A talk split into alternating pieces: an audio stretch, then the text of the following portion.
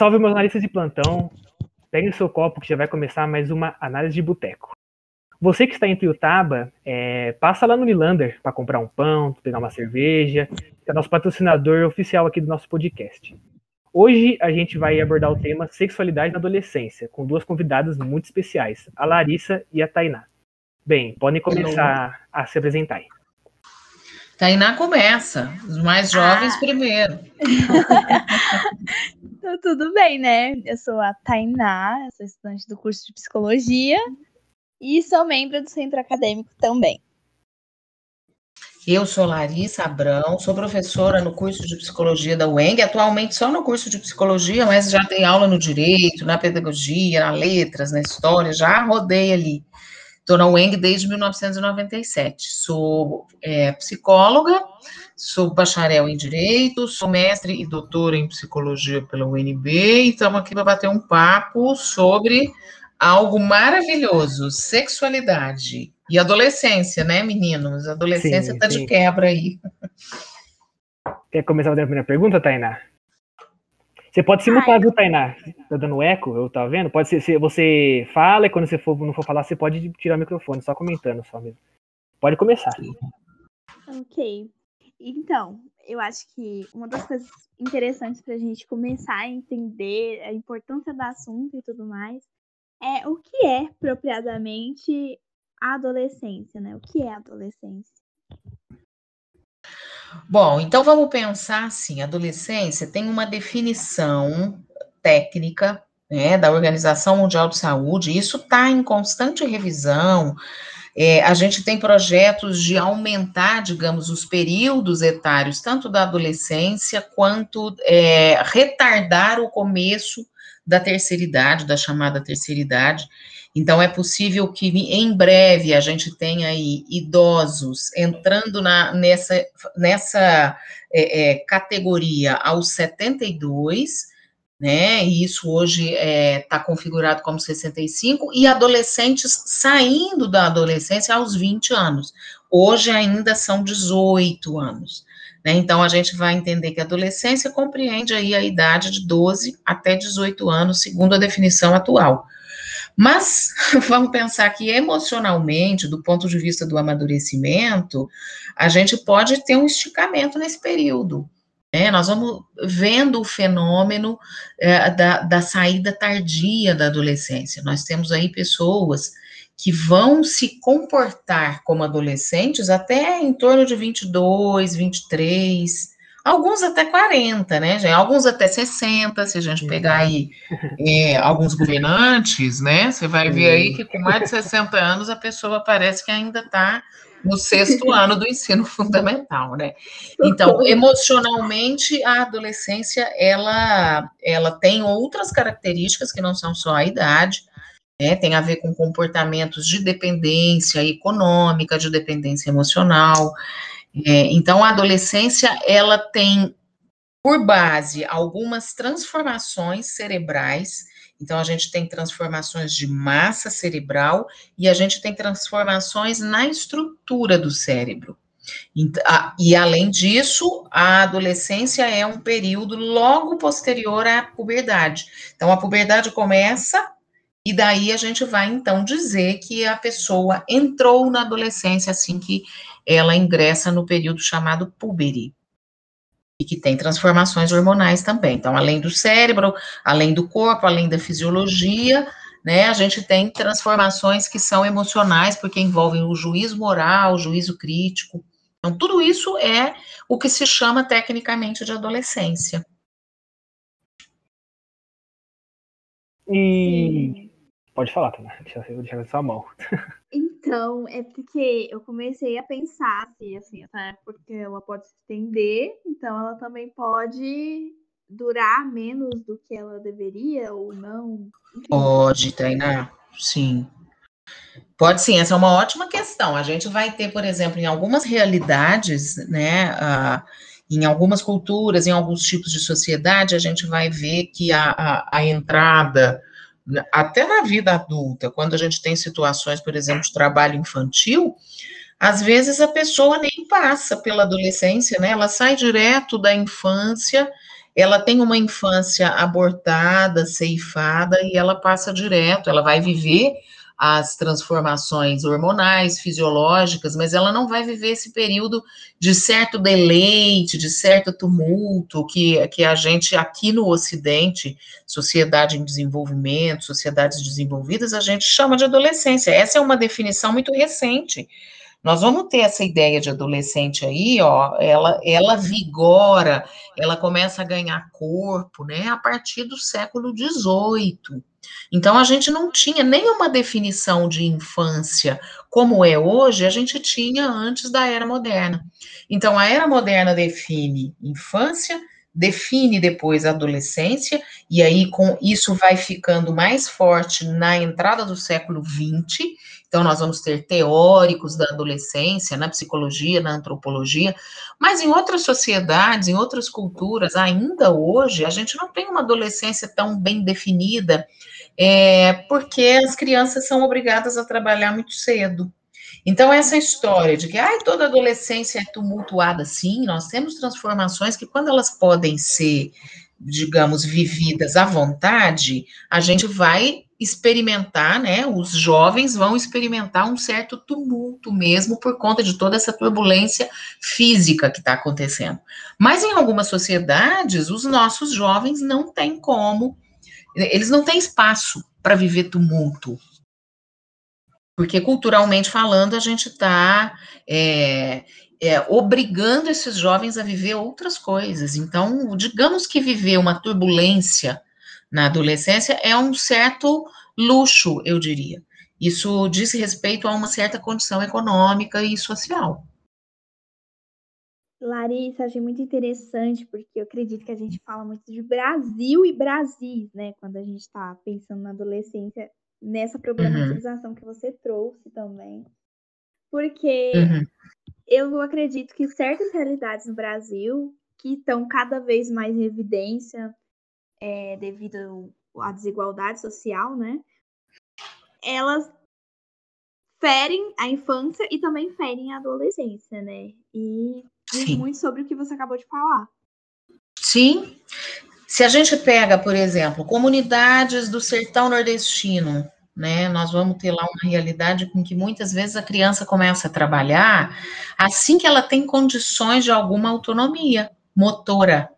A gente vai ver crianças ajudando na lida e especialmente a lida doméstica, a gente vai ver crianças fazendo isso com quatro anos, com cinco anos, né? Nós vamos ter prostituição infantil no norte do país é, com oito anos, a partir de oito, sete, algumas crianças são inclusive vendidas como escravas sexuais. Então, essa travessia pela adolescência, ela não se dá de forma é, homogênea.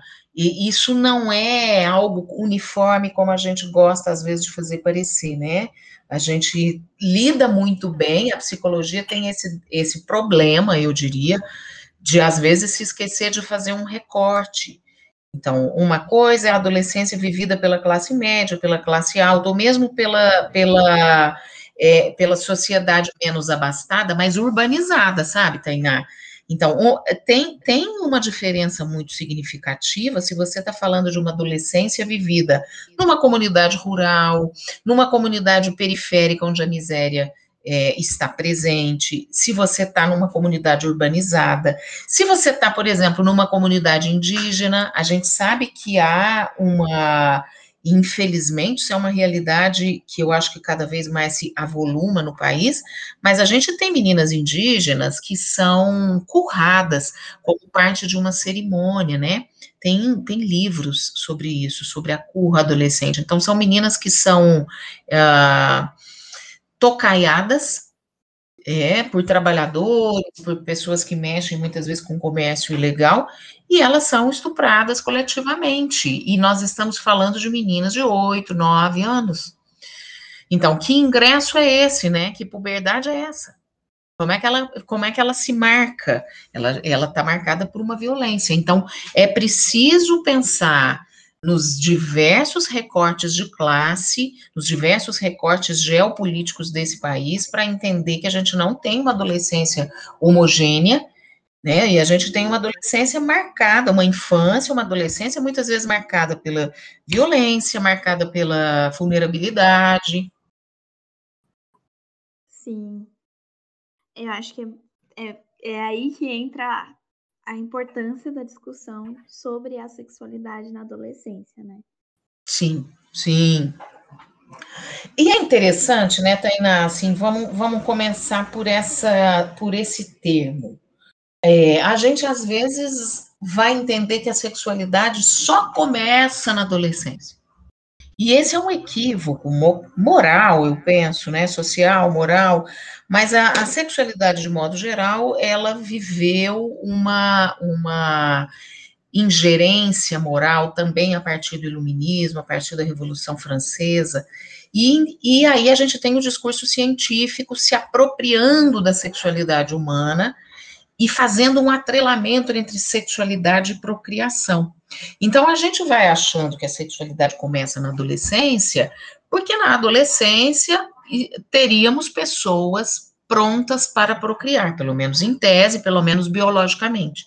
Né? Então, a menina tem a menarca, que marca aí esse ingresso na chamada puberdade. Então, a menarca é a primeira menstruação, né? E o menino tem alguns outros elementos de transformação de caracteres sexuais. Então, crescimento de testículos, cresce o tamanho do pênis, começa a ter pelo no corpo, as extremidades do corpo crescem, então as mãos crescem, né? Os braços, o queixo, as orelhas, o nariz, os pés, e o pênis também, que está na extremidade. Então, tem esse crescimento, e aí a gente, então, em tese, né, já há uma produção é, de sêmen, e aí considera-se que, então, meninos e meninas estariam prontos para a procriação.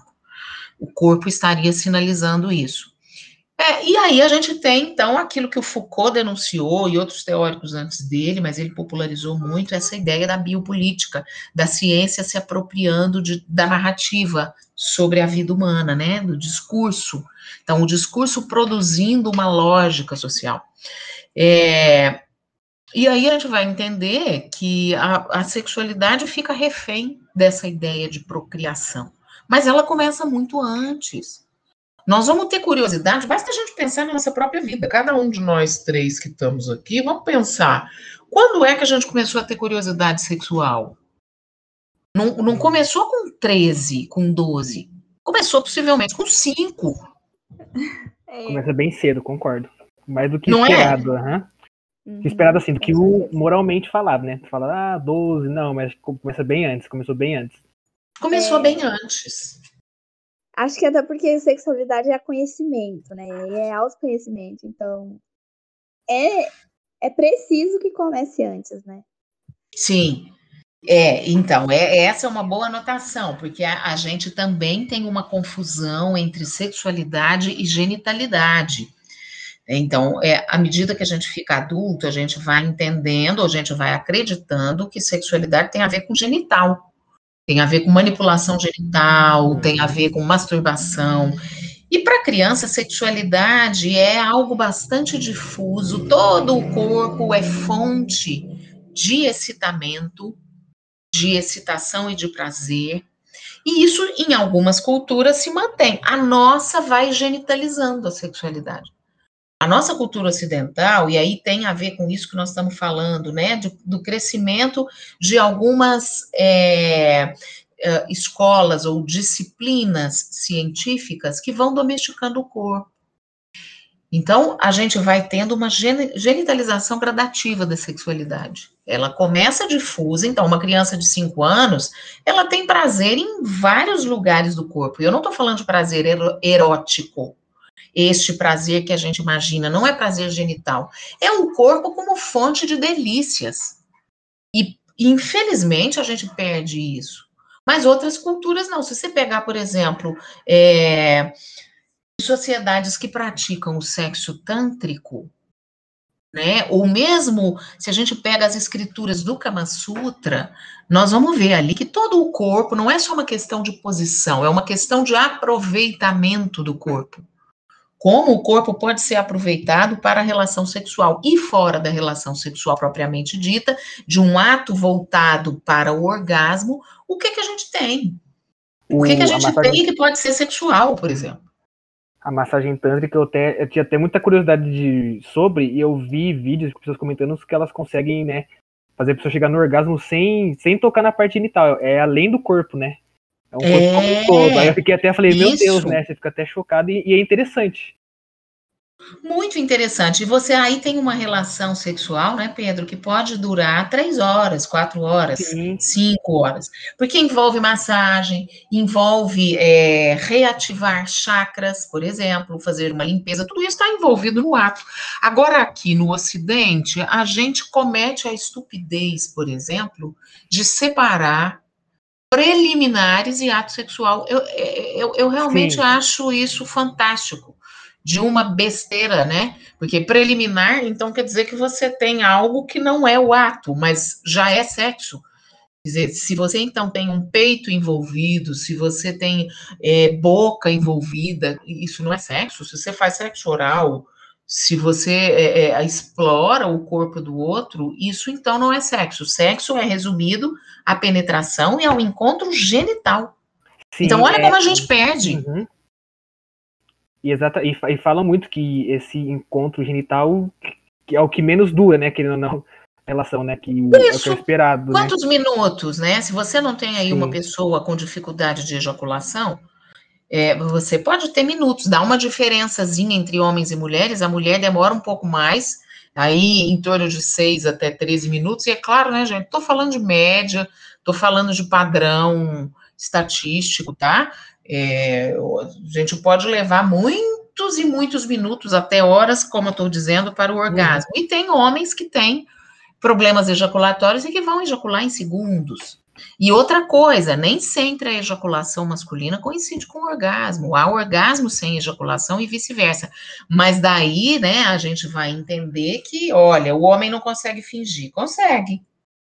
Consegue sim. É mais complicado um pouco, mas é possível ter ejaculação sem gozo.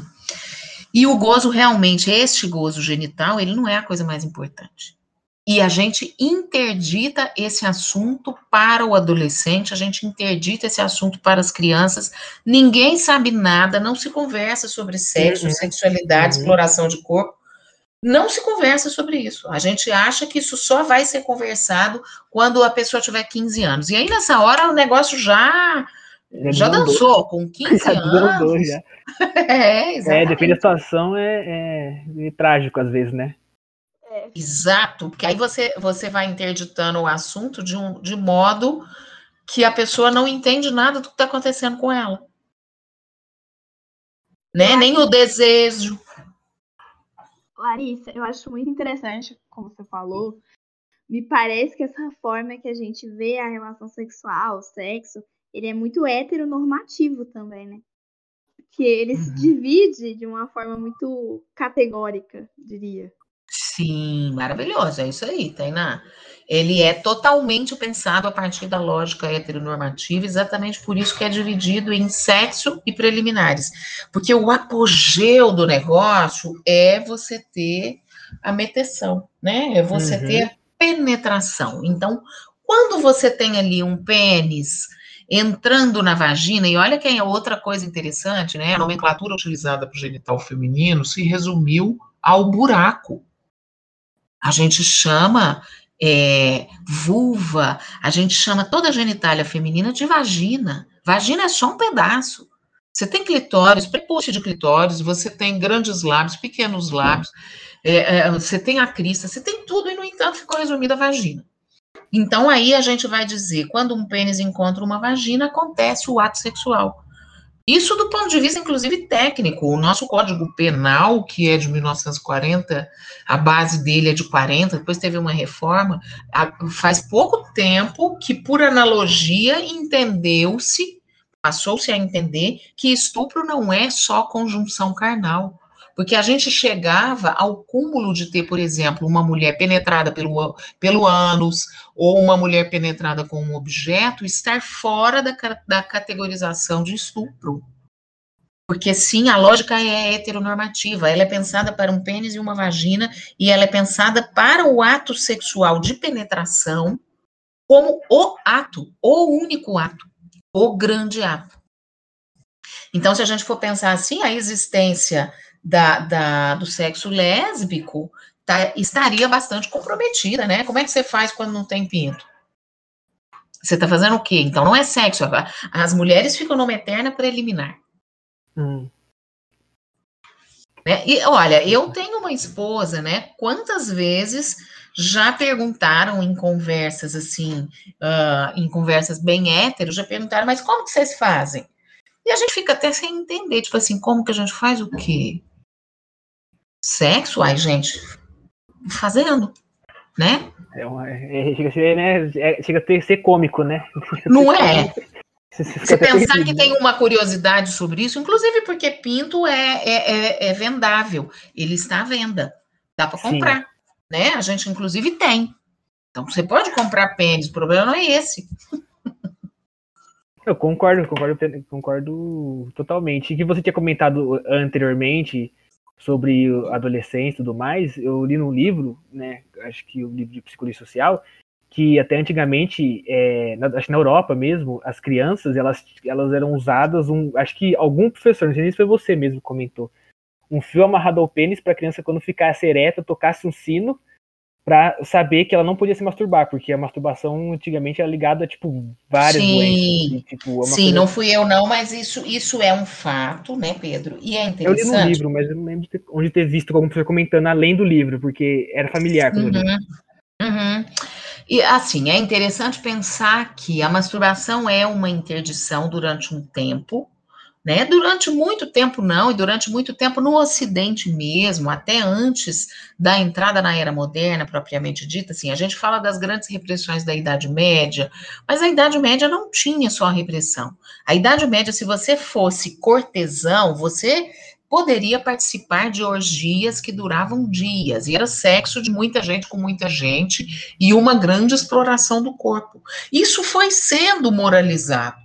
Sim. Isso foi sendo moralizado gradativamente, e a masturbação está aí. É, é, como interdição, porque se o sexo tinha fins reprodutivos, qual a vantagem de alguém descobrir prazer sozinho? Então a masturbação começou a ficar incompatível com o discurso. Né? Então, não podemos deixar que as pessoas se masturbem, porque daí vai ser até complicado. Como é que elas depois vão transar? Porque é, né, o sexo nem sempre significa prazer, conhecimento do corpo. Uh, é, Para isso é preciso esforço, é preciso tempo, é preciso dedicação. A gente não tem um encaixe imediato, isso é outra ilusão nós vamos transar hoje, então tem alguém que é bom de cama, e o bom de cama é universal, significa que é uma pessoa que transa gostoso universalmente com qualquer parceiro. Sim. Não tem isso, gente. Bom de cama é relativo. A pessoa que sexualmente pode significar um monte de coisas para um é um zero para o outro. Mas daí esse discurso começou a não ser é, necessário, útil ou desejável. Porque falar de prazer significava, inclusive o prazer solitário, o prazer solo, significava colocar mais impedimentos para o sexo procriativo.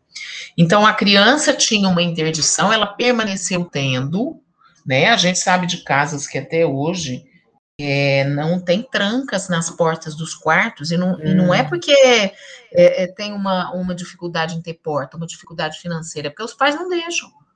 Porque eles querem invadir a qualquer momento. E a ideia é essa, é pegar a masturbação. Sim.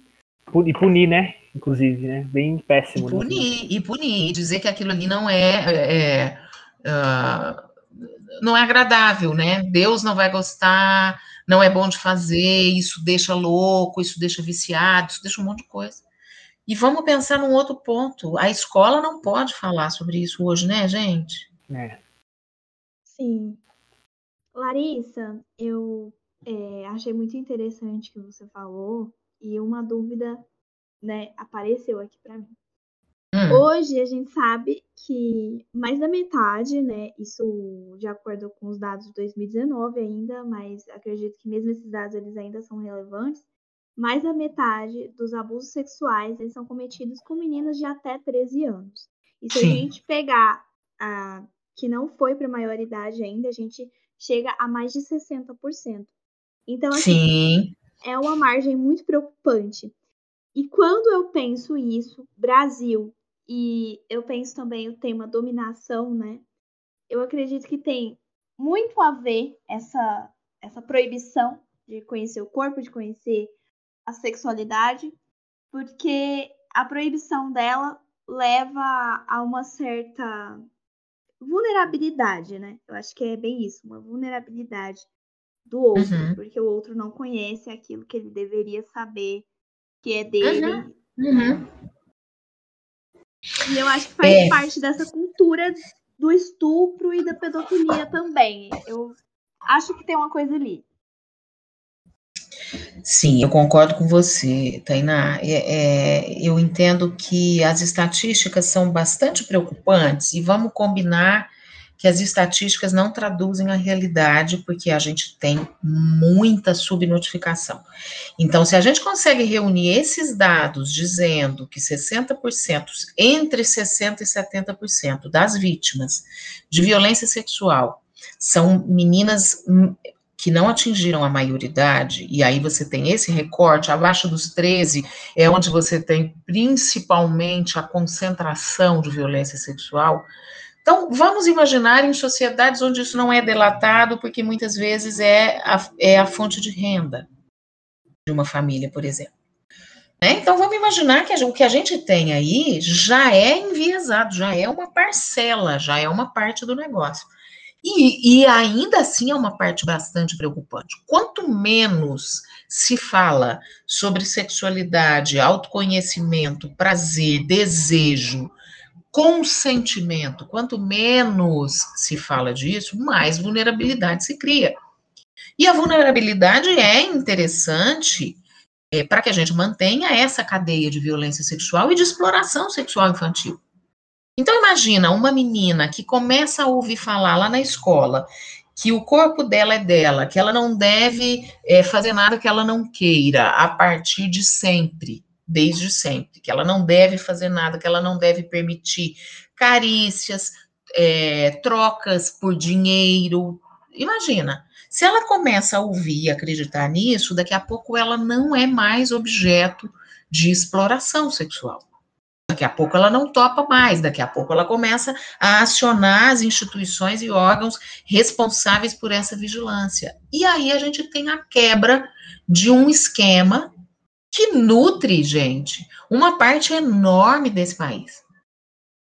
Eu não estou falando, e tem, estou dizendo, a exploração comercial disso, mas estou falando também de mulheres que mantêm os seus parceiros em casa porque sabem que as filhas são exploradas por eles. São abusadas, são violentadas. Esta também é uma realidade que a gente não pode ignorar. É claro que eu não quero generalizar e dizer toda mãe sabe que a filha está sendo violentada. Não, não é disso que eu estou falando.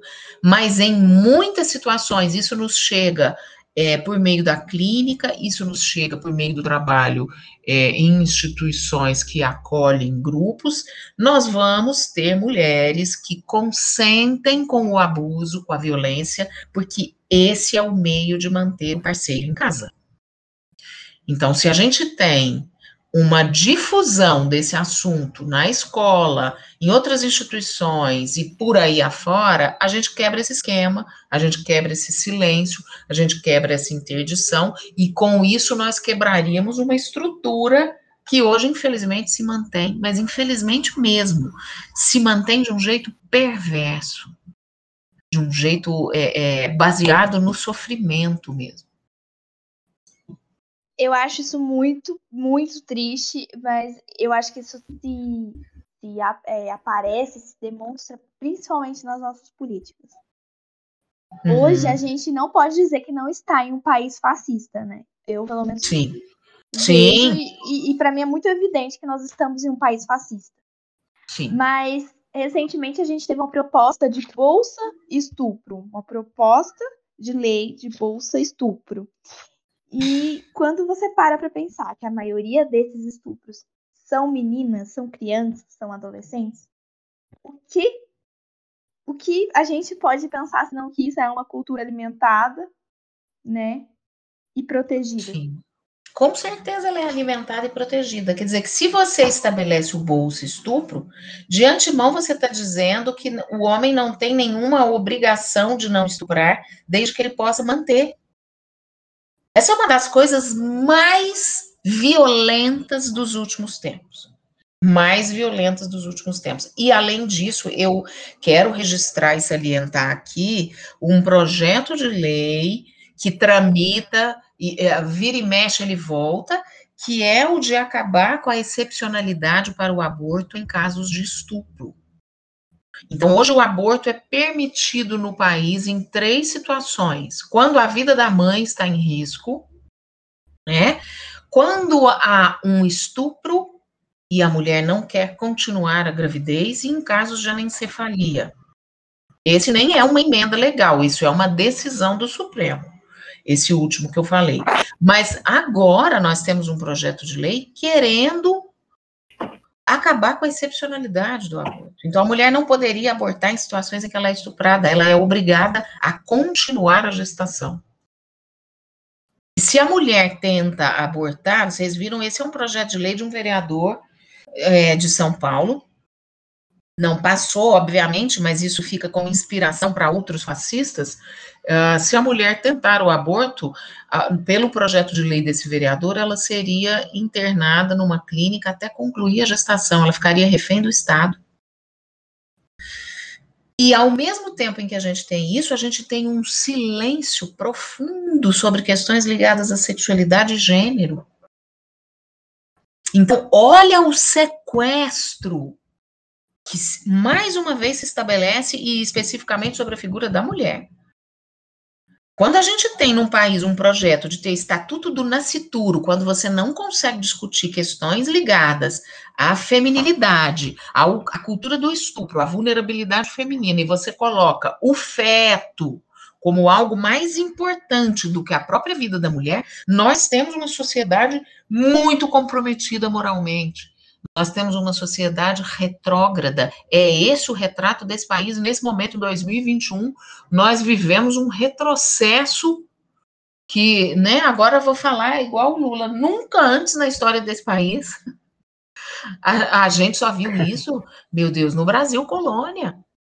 Nós tivemos um início de século XX com discussões é, mais liberais do que as que a gente tem assistido agora nessa segunda década, quer dizer, na verdade, nós estamos entramos na terceira década do século XXI. Nós estamos em 2021. Né? Já vivemos uma década Eu de 2000 que... a 2010, nós estamos na terceira. Nós entramos na terceira década. É absurdo pensar que a, a, a, nós estamos vivendo tantos retrocessos assim eu acho muito, muito, muito preocupante, porque quando a gente fala que está em um país fascista e a gente traz essa discussão de sexualidade e adolescência, é sempre muito polêmico, porque parece que é proibido falar disso. Né? E elas, é. E é a adolescência, a infância que está sendo mais afetada por isso, e não só, não só a adolescência e a infância, mas também tra trazemos outros recortes aí, né? Que é os recortes de gênero, os uhum. recortes de de raça. De raça, de classe, exatamente. E Sim. eu acho que pensar até na transexualidade, né? Eu acho que é. Eu acho então... que pensar até então. na transexualidade hoje no país, que é um dos nossos grandes desafios, que é a violência contra transexuais. Imagina na adolescência. Eu não faço ideia de como isso possa ser difícil. Então, né, Tainá, vamos pensar que a gente tem o país que mais mata transexuais, travestis e transexuais no mundo. E isso numa comparação com países que criminalizam essa prática. Porque essa prática é punida com pena de morte. O Brasil ainda mata mais gente do que nesses países. E daí, né, se essa discussão não pode ser feita em agências de socialização, como a escola, é, como instituições que recebem adolescentes, ela vai ser feita onde? Se a gente tem uma moralização das práticas dentro das famílias, se a gente tem esse fascismo, né, como você está apontando, esse fascismo como política de Estado, E não adianta querer dizer, quer dizer, a gente sabe que o fascismo não é um regime só moral e político, ele é um regime econômico também, e sob esse aspecto, a, a gente não conseguiria atualmente caracterizar economicamente. Pronto, pode continuar, pode continuar. É, é um... Nossa, é uma voz tão das é. profundezas, né? Now record, é uma coisa meio game, né? É Pedro, né? Não teria como não ser.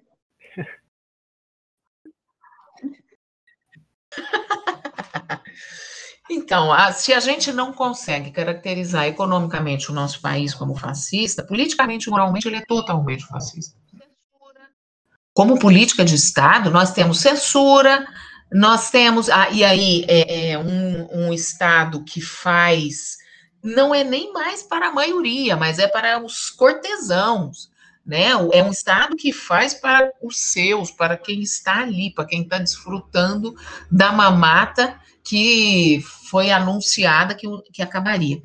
É, então, sim, Tainá, a gente tem muito mais dificuldade se nós falamos das sexualidades não convencionais, ou das orientações e das identidades de gênero, são coisas diferentes.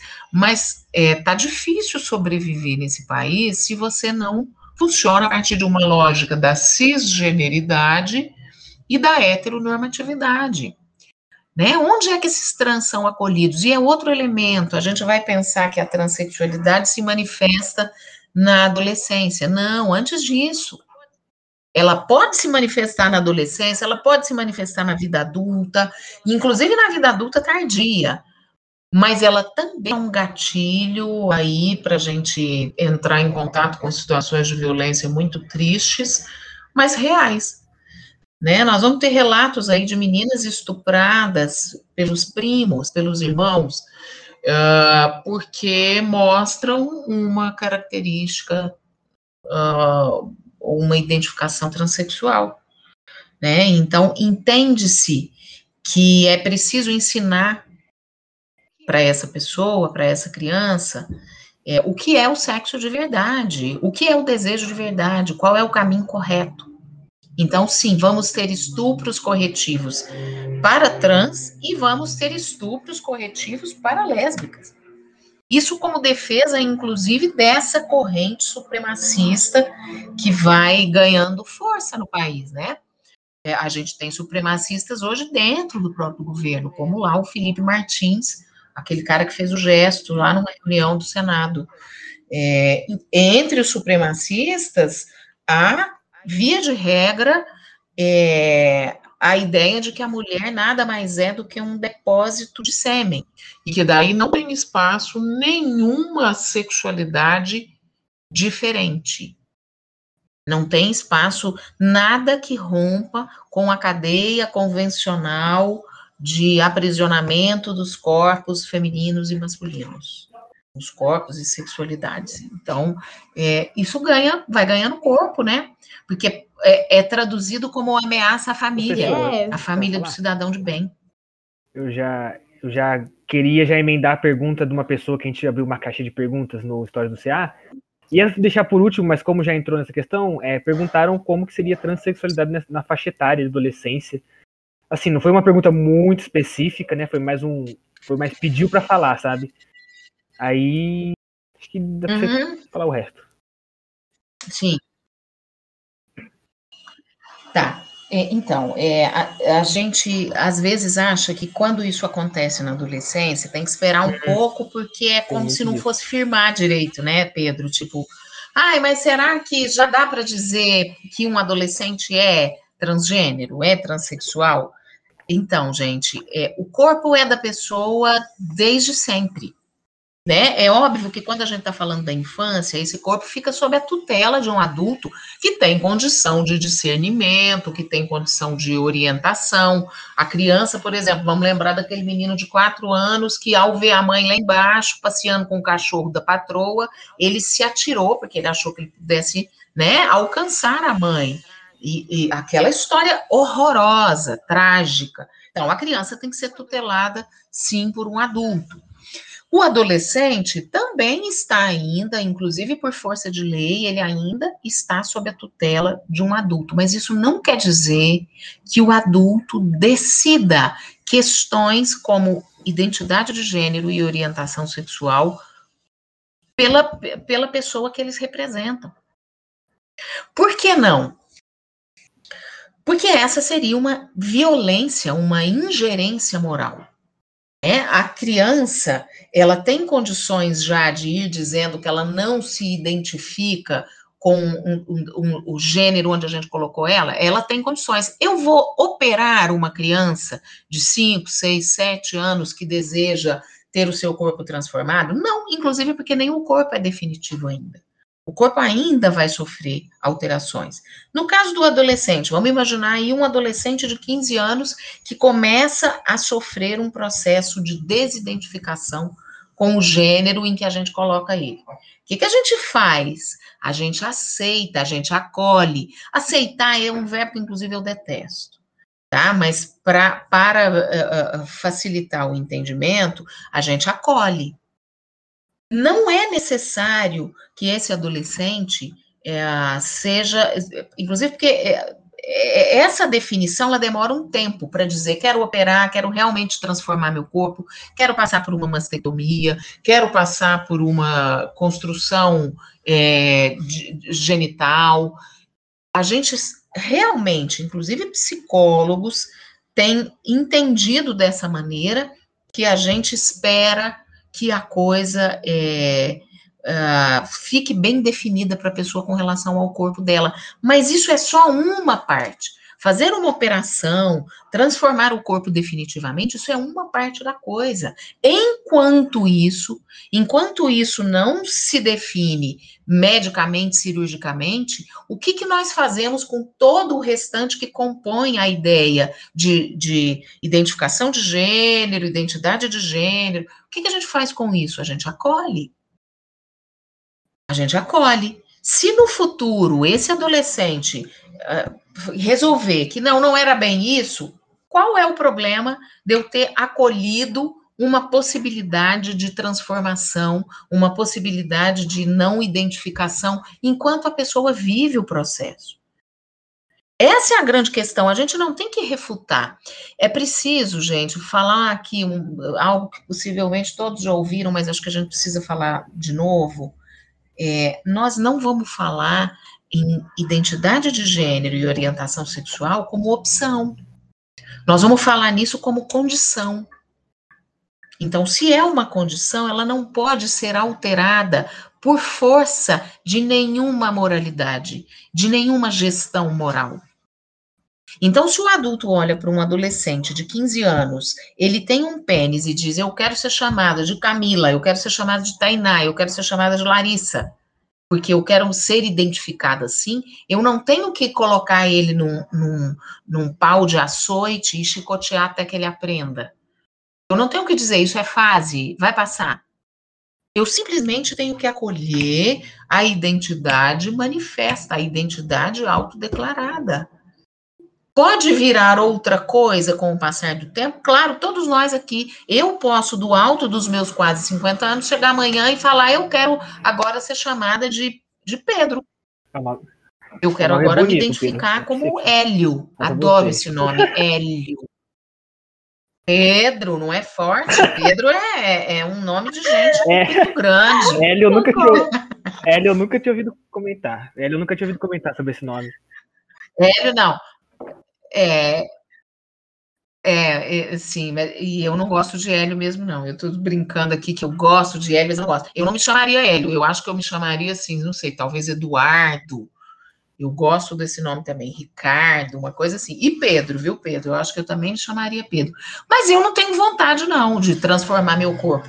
Mas o que, que aconteceria se eu tivesse isso aos quase 50 anos? Isso seria considerado uma, uma patologia? Eu estaria, então, com disforia? Né? Isso, é, isso é assunto para outro momento, mas não! Então, não tem um momento certo para que isso aconteça. Eu posso me desidentificar do gênero em que me colocaram a qualquer tempo na minha vida. Às vezes vai coincidir com a adolescência, porque a adolescência é uma fase mesmo em que a gente autoriza as descobertas sexuais. A gente autoriza sim, a gente acha que é na adolescência que vai acontecer.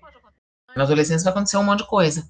Mas isso pode acontecer antes, isso pode. A, a desidentificação com o gênero, a qualquer momento, nós estamos é, passíveis de que isso nos acometa, de que a gente pense, ai, gente, parece que seria tão legal ser homem, quem sabe a gente experimenta essa possibilidade. Nós temos aí o caso, né, do Paul, do Paul Preciado, que uh, é um pensador, escreveu o Manifesto Contrasexual, e um dia fez uma carta, fez uma testosteronoterapia primeiro, depois fez uma carta dizendo: agora eu me chamo Paul, mas eh, vai o meu o, B do meu nome Beatriz original, eu quero que se mantenha. Então eu quero chamar Paul Beatriz e, e quero transitar, eu quero ter direito a um trânsito entre esses gêneros aí que me ofereceram, que só me ofereceram bis. Não, não vocês me é cortem aí, viu, gente? Vocês sabem que eu vou empolgando, então. Pois é, Larissa, a gente acha muito necessário falar sobre isso da adolescência, porque acredito que é uma fase de intensidade aí dos sentimentos, das emoções, e que com certeza deve trazer um maior sofrimento devido à nossa questão social, né? E todo o preconceito que envolve para esses adolescentes que estão passando por essa Sim. fase. Então, então a gente, né? É, e, e tem um lance. Não, pode falar. Desculpa, pode falar, Tainá. Não, eu ia dizer que tem um lance que é na adolescência a identificação com o grupo, o pertencimento ao grupo, né, a um grupo específico, essa questão da identidade coletiva, ela vai, ela vai ficando mais fortalecida, ela vai ficando mais necessária para o adolescente.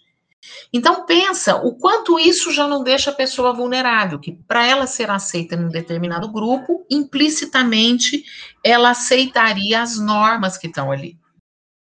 E quantos grupos a gente conhece que são de boa com a questão da, trans, da transexualidade, por exemplo? Mesmo da homossexualidade, né? Não, a pessoa não precisa nem ser transgênero, ela pode ser só gay, lésbica, bi. Isso já é difícil já é difícil esse trânsito, porque às vezes é bonitinho, ah, que legal, ela é uma menina que fica com outras meninas, mas quando o cara vai namorar com ela, ela ele quer que ela pare com isso. Então ele acha muito massa que ela seja bissexual enquanto ele está na condição de observador da cena. Quando a cena é com ele, aí ele não quer mais uma garota bi. Né? Tô dizendo, isso é, é Olhando para a maioria, né, gente? Para a maioria moral do país. É claro que nem todo mundo, vamos sempre fazer esse recorte, porque nem todo mundo vai agir desse jeito que a gente está falando, mas majoritariamente ainda há uma moral hegemônica dizendo que não é muito interessante ficar com uma pessoa bissexual, porque ela pode te trair duplamente. Foi o caso do João do bebê, né? Não foi? Também? Que comentaram Sim, sobre isso muda ele, o, quê? o namorado dele ser bi, se não me engano, e, e a qualquer momento ele podia ser trocado por uma mulher. Eu ouvi, ouvi falar sobre isso. Ah, é bem, sim, eu li uma coisa dessas. Eu li uma coisa deu, dessas. Deu insegurança é, nele na relação, né? Porque ele ficava, né? acaba, você acaba absorvendo, né? Querendo ou não. As pessoas ficam tumultuando sua cabeça, né? Pois é. Eu acho isso fantástico, né, Pedro? Porque assim, se você. A, a traição é uma possibilidade para qualquer um que estabeleceu essa norma monogâmica. Então, ué, o fato de você duplicar a chance de ser traído não muda nada na qualidade do negócio. Tipo, então eu fui traída por um homem e quer dizer, se a pessoa tem lá a disposição dela, se ela se interessa, é, tanto faz por quem ela se ela está se interessando. Eu acho que as chances de ter pessoas interessantes na vida do parceiro da gente não estão ligadas a, a, a, a a estatística. Porque se for assim, olha que assombro que é a nossa vida. A nossa vida é um assombro, porque tem 7 bilhões de pessoas no mundo. Até com uma caidinha. uma caidinha. É, Ó, dei uma voltou, caidinha, caído, voltei, né, gente. Não, tá tudo bem. Não machucou, não, né?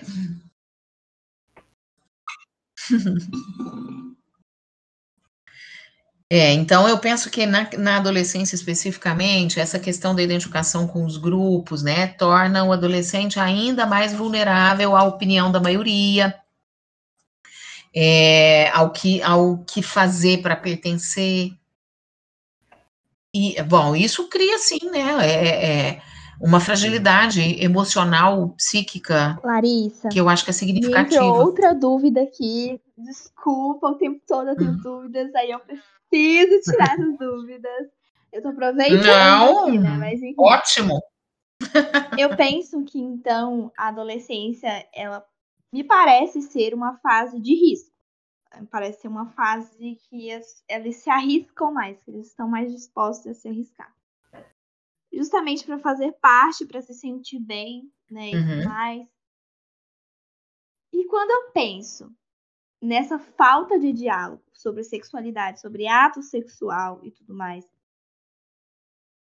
e proteção, e ISTs, e penso nas estatísticas brasileiras, é, eu acho que se liga uhum. muito, se liga muito a tudo que a gente está falando, né? Uhum. Sim. É, é, e tem um, um detalhe, Tainá, que é assim, né? Se a gente vai, por exemplo, ao DSM, é, o, o próprio manual vai dizer que é porque o manual é baseado em pesquisas também, né? Ele tem uma série de falhas, é, uma, uma excessiva criterização de um monte de coisas, é, mas ele também está baseado em pesquisas, em estatísticas, e daí tem muita, muita pesquisa dizendo sobre o comportamento de risco dos adolescentes, exatamente pela necessidade de pertencimento, que não é uma exclusividade da adolescência, isso nos acompanha sempre, mas que na adolescência fica mais forte porque o adolescente quer se despregar do núcleo parental. Via de regra é assim, e aí, de novo, vamos fazer um recorte aqui de uma adolescência é, possível, manualizada, né? Quando a gente está falando de, de pessoas que nem podem viver a adolescência, a coisa muda de, de figura. Mas se a gente está falando de uma vivência é, sequencial do ciclo de desenvolvimento, na adolescência há comportamentos de maior risco por causa dessa inserção no grupo, dessa necessidade de pertencimento, de inserção no grupo. E aí sim, se você não fala sobre, se você silencia Sobretudo, conhecimento corporal, o que, que é, até que ponto o grupo pode ser perverso na sua vida para te aceitar? Haja vista aí a, a, a, o ritual das fraternidades norte-americanas, né?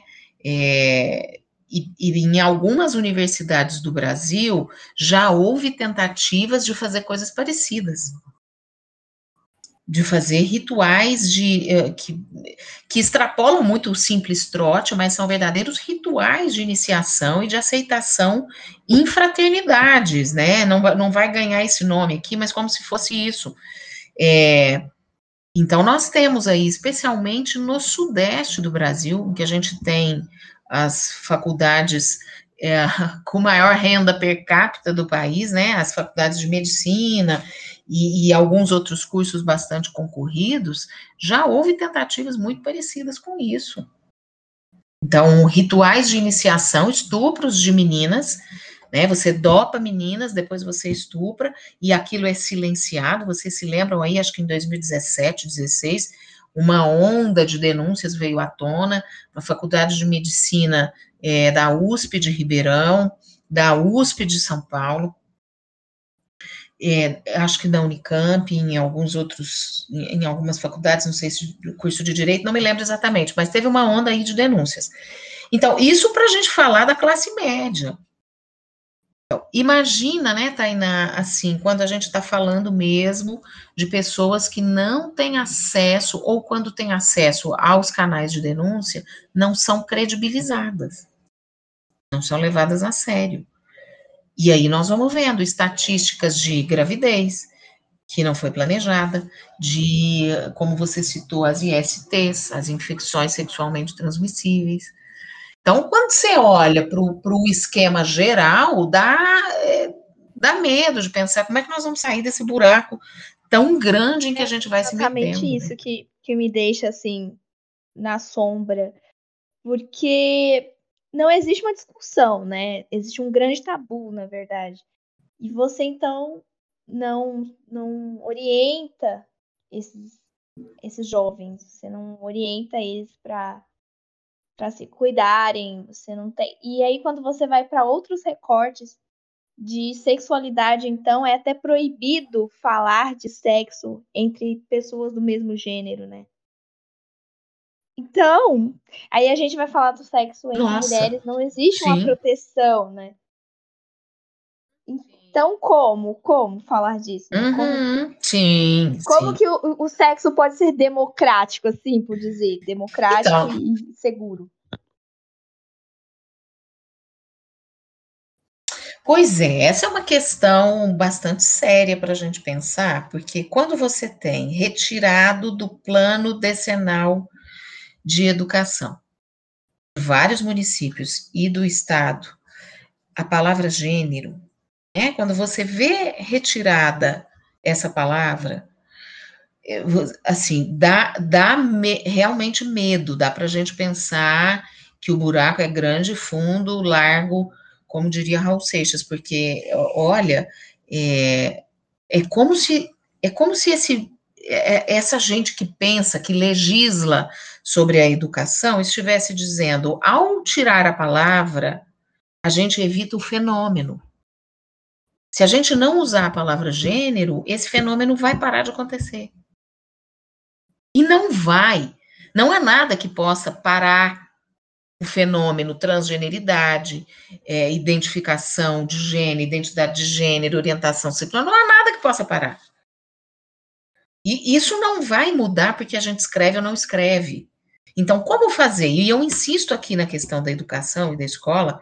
Eu sei que a escola não é o único caminho, porque a gente tem famílias que não vão se escolarizar, a gente tem adolescentes, crianças que não vão se escolarizar. Uh, mas eu entendo que o professor, o educador, ele é formador de opinião até quando ele não está no ambiente formal da instituição. Então, eu penso hoje muito, muito seriamente, que o nosso caminho, um deles, né, ou não, mas um dos caminhos, seria investir na formação dos educadores. Porque se eles se rebelarem contra essa coisa toda, eles vão poder chamar os pais e falar: gente, vamos, vamos aqui desconstruir alguns mitos, ó. Vamos conversar sobre essa coisa de sexualidade, de, de, de orientação, de identidade. Vem cá, vamos falar disso. Mas os próprios professores estão cooptados por um projeto fascista. E, de novo, vou falar mais uma vez: não todos os professores, mas a gente vê uma leva de educadores e professores cooptados por essa ideia de que Paulo Freire destruiu a educação e de que a gente não deve conversar disso na sala de aula, porque isso vai transformar meninos em meninas e vice-versa. E que o grande projeto do PT para a educação é colocar banheiro unissex. Olha, minha gente, olha o tamanho dessa ignorância quando a gente pensa que dia que isso é projeto de educação, que dia que isso esteve escrito em algum lugar e que dia que isso é projeto. Que medorreia é essa? É, realmente. É muito estranho que isso passe pela cabeça das pessoas, porque para mim parece um absurdo. E, e, é um absurdo, né? E é um absurdo. E, e tem gente que acredita, tem gente uhum. que passa, tem gente que vive por isso, né? Que vive. Tem gente que vive por isso, para destruir essa ideia do grande projeto freiriano de uma educação, a ditadura gay. Olha, então, a gente precisa muito conversar com professores, inclusive dentro da universidade. Dentro da universidade, há quem pense que existe uma ditadura gay. Que eu fazia parte de um grupo uh, de WhatsApp, né? Que isso também é uma praga. Né, o WhatsApp consegue tirar, às vezes, o que há de pior das pessoas. Mas eu, eu, eu, eu saí desse grupo, obviamente, falei um monte na hora de sair, mas era um grupo que falava de projeto freiriano como destruidor da educação e, de, e falava de ditadura gay. E são professores que ainda estão dando aula. Certo? É, então, é, complicado, porque, olha, se, se acontece ali de um aluno encontrar no professor, às vezes, um, um, um grande confidente, alguém que é capaz de acolher, O que, que esse professor que pensa desse jeito vai dizer para um aluno que conta para ele, professor, eu acho que eu, é, eu não queria ser menino, não, eu não queria ser homem, não, eu queria ser menina, ou eu acho que eu estou apaixonado pelo Miguel da minha sala. O que, que esse professor tem para dizer para esse aluno? Que que esse, como é que esse professor né? vai contribuir, por exemplo? Exato. Exato. E quando o professor sustenta essa ideia entre os pais de que ai, a gente não deve falar, nós já chegamos ao cúmulo de ter, né, na, na outra instituição onde eu dava aula antes, uma escola que pediu para mandar um outro estagiário. O, o, o, aluno fazia estágio numa escola X aqui de Uberlândia, a diretora é, conversou com a professora e pediu para ela mandar um outro estagiário menos gay para fazer estágio, porque eles achavam que aquele lá podia influenciar os meninos. Então, quando um diretor, alguém que representa o corpo institucional, fala isso, cara, nós precisamos urgentemente pensar no que fazer com essas pessoas, né? Como conversar com elas, como dialogar. Isso é, isso é muito, muito preocupante, porque existe aí uma proibição, né, de um tema uma proibição do que se pode, o que não se pode falar, do que se pode, o que não se pode ver. Isso. E os espaços também, né? Uhum. Você acaba percebendo que você é, não é todos é... os espaços que você, que você é permitido. E eu acho que isso também já é uma forma de violência, não só para a pessoa que vai ser proibida desses espaços, mas também como as pessoas que não vão ter a oportunidade de ter aquela pessoa no espaço e de se reconhecer. Isso, tem na... e é, é isso, né? Se você proíbe a circulação da pessoa no espaço X, é como se você estivesse negando aquela existência. Como se você estivesse dizendo, essa existência não pode estar aqui.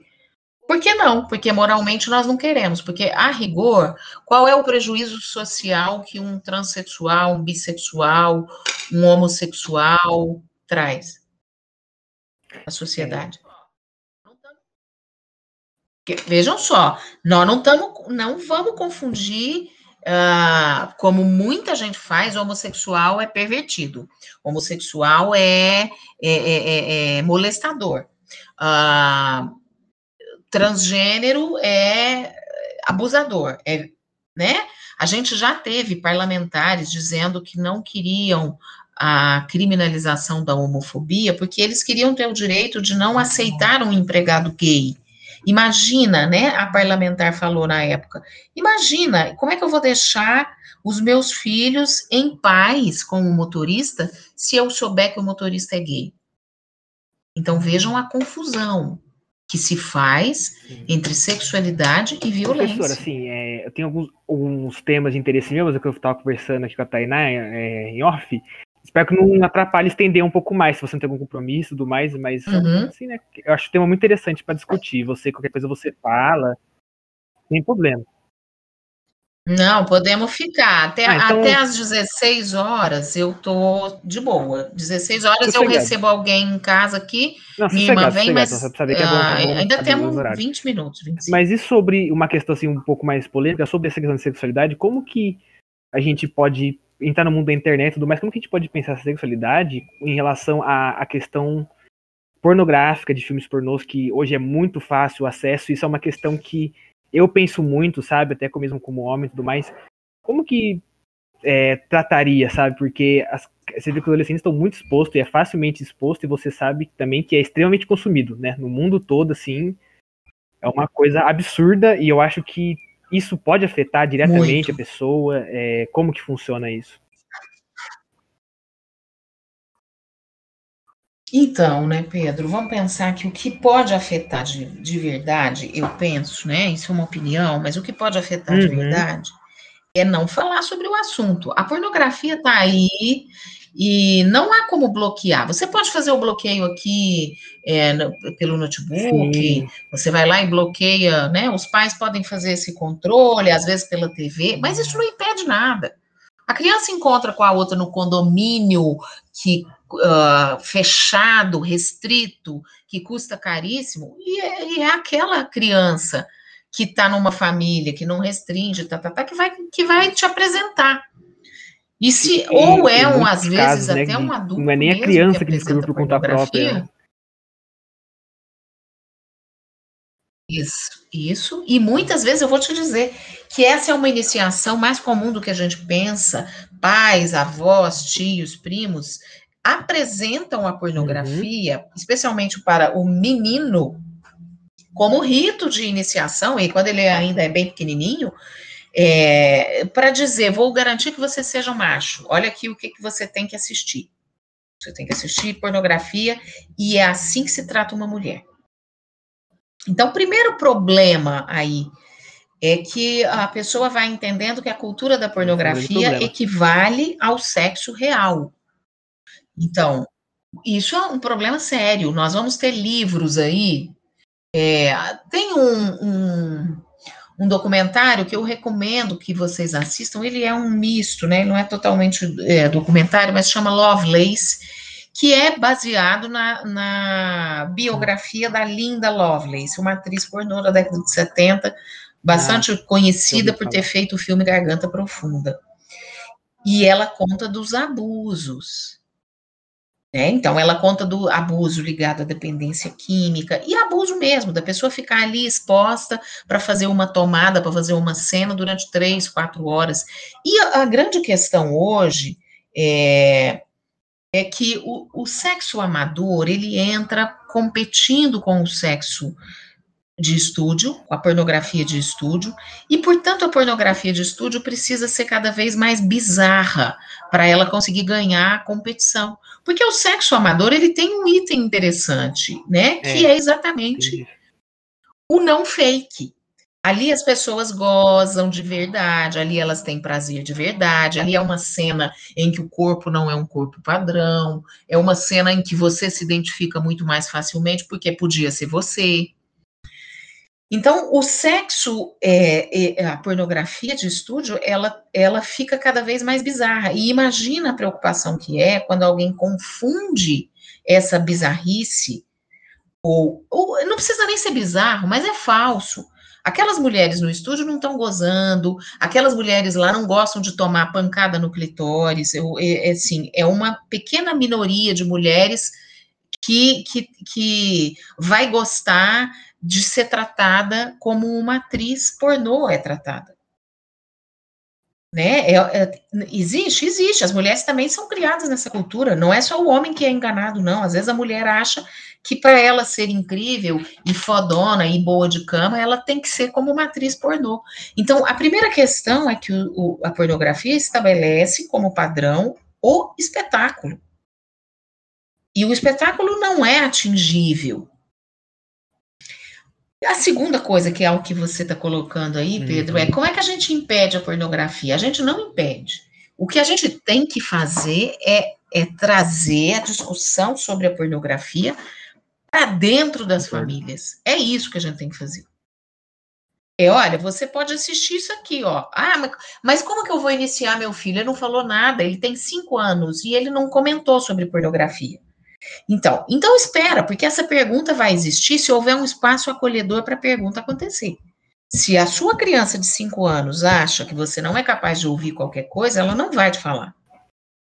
Ela vai falar para o amiguinho de 5, de 6, de 7, né? E aí, às vezes, é de 11, não precisa ser tão novinho assim, mas às vezes a pornografia entra na vida de alguém aos 10, aos 11 anos. Então, olha, se a família não cria um espaço de conversa, para qualquer conversa, para qualquer dúvida, é aí que, aí que mora o problema, dúvida né? vai ser tirada em outro lugar. É o problema. E acredito. É aí que mora o problema, porque eu e te acredito pergunto, que aí que as onde, qual é o lugar? acontecem também, né? Porque você poupa, você se poupa, na verdade, né, da Uhum. discussão, porque eu acho que isso é muito mais se poupar do que poupar a criança, porque não existe isso, é a gente mesmo com o nosso desconforto e o nosso tabu. E aí você coloca Uhum, aquela criança, uhum. coloca aquela adolescente, enfim, em uma situação de vulnerabilidade, uma situação de risco, em uma situação em que ele vai procurar informação e que ele vai procurar de um jeito que pode ser totalmente é, desagradável para ele, pode ser arriscado, sim. perigoso. Isso, isso, porque daí ele vai, ele pode ir, uma criança pode ser cooptada numa rede de pedofilia com uma conversinha mole qualquer. Inclusive. Porque ela não foi orientada. Porque a família fica vigiando um monte de coisa, mas não conversa. A vigilância sozinha, ela não estabelece Exatamente. um impedimento para nada. Inclusive, acho que quando a gente fala de saúde mental, a gente pode tratar essa coisa do adoecimento, né? O adoecimento. Sim, o adoecimento pela exposição, é porque aí a gente tem vários possíveis. Você tem o adoecimento pela exposição, às vezes, da pornografia, você tem o adoecimento é, é, é, pela perversidade que às vezes uma criança é submetida a viver. Você tem várias possibilidades de adoecimento, inclusive dela não poder expressar isso que a gente já discutiu agora há pouco, que é a, a transexualidade dela, a transgeneridade. Então, ela não tem onde dizer, ela vai acolher, é, desculpa, ela vai ser acolhida na pornografia, é lá que ela vai satisfazer curiosidades, é lá que ela vai achar pertencimento. E pode acontecer dela ficar adicta, dela ficar viciada nisso. Um adolescente ser viciado em pornografia, um adolescente que se masturba, sei lá, né, 16, 20, 10 vezes por dia. Por quê? Porque possivelmente, se você for olhar para a trajetória, essa pessoa não achou espaço para comunicar, para falar, para ter acolhido o desejo dela, a curiosidade dela, a vontade. Então, daí vai trazendo a pornografia para a vida. E realmente, a pornografia está cada vez mais acessível. Sim, e é um mercado assim, que, de pornografia. que eu vejo que é gigantesco, né? Que até fala, não precisa nem ser necessariamente pornografia, né? É...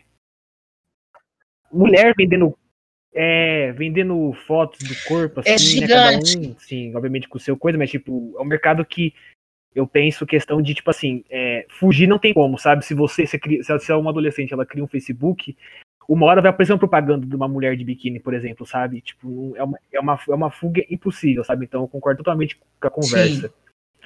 E não tem filtro. Sim, Pedro. E assim, olha, o que o que você quiser, o que você quiser, você encontra em versão pornográfica. Você encontra, por exemplo, pessoas que no meio da, da transa tomam soco. E essa é uma prática chamada punching. Você encontra o tickling, que é fazer cócegas enquanto transa. Você encontra o rubbing, que é esfregar coisas no clitóris ou mesmo no, no pênis, né, no pinto. É, você encontra milking, você é uma encontra. Terra sem lei, se você quiser, se você achar que você tem uma uma terra sem lei. Se você achar você tem uma fantasia muito bizarra, você tem um fetiche, por exemplo, e você gosta de pensar que você está transando com um controle remoto. Se você for no Pornhub, no Xvideos, você vai achar alguma coisa, um nicho específico que tem essa exposição, que tem essa fantasia ali. Então tem de tudo que você quiser pesquisar, é um manancial infinito. E daí é o que a gente está dizendo. Se a pessoa tem é, é, essa curiosidade ou esse desejo e ela não tem com quem conversar, ela vai ficar lá na pornografia. Porque ali ninguém acha ela esquisita. Ela, ela inclusive, inclusive, é anônima. Ela pode viver o que ela tiver afim. pesquisas sobre pornografia, um dos temas mais procurados é o incesto e a pedofilia. Nossa, e eu acho que isso é, fala muito, né? Fala muito e fala muito sobre Sim. o que a gente precisa discutir. E por que é tão importante, o quanto antes. Sim. Sim, você tem as gangues, né, no, no, que também são muito visitadas, e especialmente por homens, já tem essa pesquisa. É uma pesquisa enviesada porque a pessoa que entra no site, ela tem que topar participar, não é só uma pesquisa de algoritmo, ela também tem que declarar algumas coisas. É, mas mulheres, por exemplo, preferem sexo amador, né, as mulheres têm visitado mais os sites de pornografia e a preferência delas, via de regra, é por sexo amador. E os homens Uh, tem uma preferência, não é a mais, não é a maior, mas está na lista das top 5, as top 5 é, preferidas, a, a, fantasia, a cena é, de estupro coletivo, de, de gangs, de gangs bangs, né? Então, de gangbangs, aliás, não tem plural no gangs, não, de gangbangs. É, são situações em que coletivamente você tem ali alguém sofrendo violência. Então, claro, isso é um indicativo, óbvio, né? O que nós estamos dizendo aqui, a cultura do estupro, o sexo à força, a objetificação feminina, a mulher como depósito de sêmen. E às vezes essa ideia não está tão elaborada assim na cabeça de alguns, mas tem uma objetificação da mulher. Mulher não é tão importante assim. Então, se ela for estuprada, ok, isso. Uh, isso, isso passa, e às vezes a pessoa vai lá na fantasia, né? É, e não percebe que essa mesma lógica que orienta a fantasia dela atravessa outras coisas na vida dela, outras práticas. Tudo. Travou, Larissa, ou foi impressão minha? Ah, não, você pode falar só. Não, eu fiquei eu, pensando um tempo assim. É, só parei. só porque senão eu vou falar. Gente, eu, eu acho que pelo, pelo horário, eu acho que o assunto podia ir embora muito mais pra frente, mas a gente pode terminar por aqui. É, e agradecer todo mundo que ouviu, todo mundo que tá com gente até agora. Vocês querem falar alguma coisa?